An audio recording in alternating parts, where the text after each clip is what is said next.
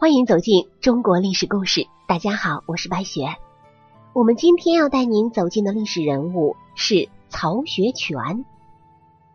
说到曹学全，用两句话就代替他了：重情重义曹学全，生前单管笔，死后一条绳。在说起曹学全的故事之前，我们要先说一副对联。这副对联，不知道您有没有听过？仗义每从土狗辈，负心多是读书人。当初读到这句话的时候啊，白雪就在想，能够说出这番话的人，应当是一个直性子、有情有义之人。后来发现的确如此。这句对联听过的人应该还是有的，但您知道作者是谁吗？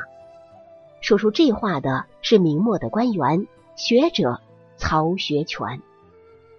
曹学全是福建福州人，号师藏居士。曹学全既是官员，又是学者。说起藏书啊，绝对是名副其实。藏书破万卷，著述超千卷，毕生好学，对文学诗词、地理天文、禅理音律。诸子百家等都颇有研究，这还不算，尤其工于诗词，精通音律，擅长写曲，被公认为闽剧始祖之一。而其为人更是正派刚毅，有情有义。这样一个人放在咱们现代社会，那可真是个宝啊！文学家、音乐家、作曲家、佛学家、哲学家集一身的人，准确的说。真的是一个博学专家，在这里的这个专家可是不带十字旁的那个专呐。曹学全的出身并不高贵，母亲早逝，父亲靠卖饼养大了曹学全，穷什么都不能穷教育，这在咱们中国人的思想中那叫一个根深蒂固。在科举取士的朝代，寒门之辈要出头，读书是唯一的出路。因为父亲的支持，曹学全得以读书求学。后来入京参加科举考试，万历十九年考中举人，次年会试落榜。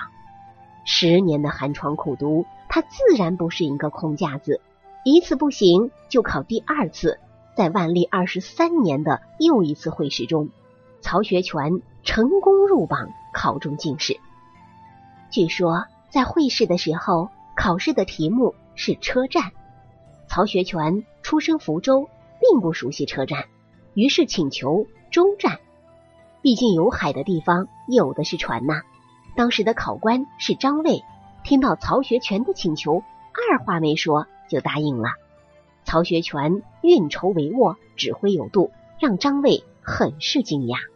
考完之后，张卫欣赏他的才华，将他暗暗定为第一名。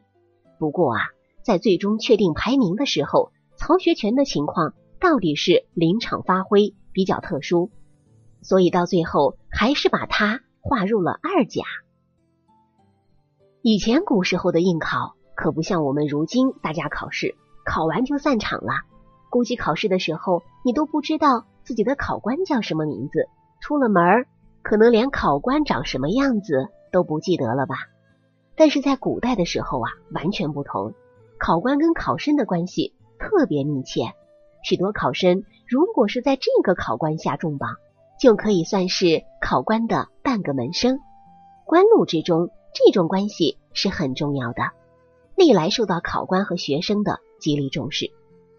我们刚才就说到，曹学全是个有情有义之人，这种特性的第一个体现。就是和张卫的关系处理上，张卫后来被罢官，落寞回乡之时，曾经的同僚和门生一个都没来，只有曹学全赶去为他送行。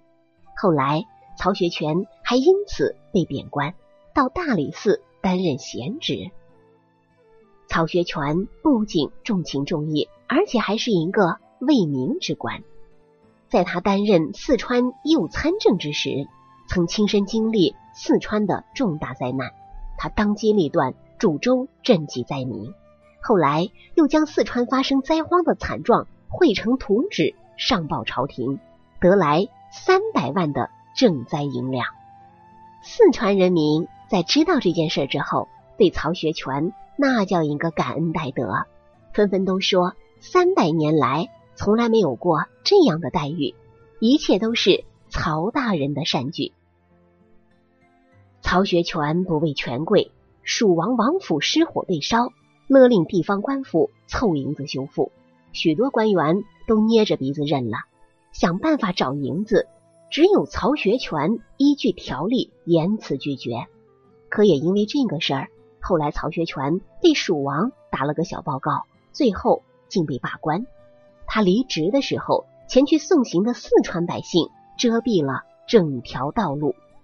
足见曹学全有多么受百姓的敬重和爱戴。崇祯十七年，李自成攻破北京，崇祯皇帝带着心腹太监自缢而亡。陛下殉国的消息传来，当时京中许多守节官员纷纷殉国，曹学全也穿戴好衣物投池自杀。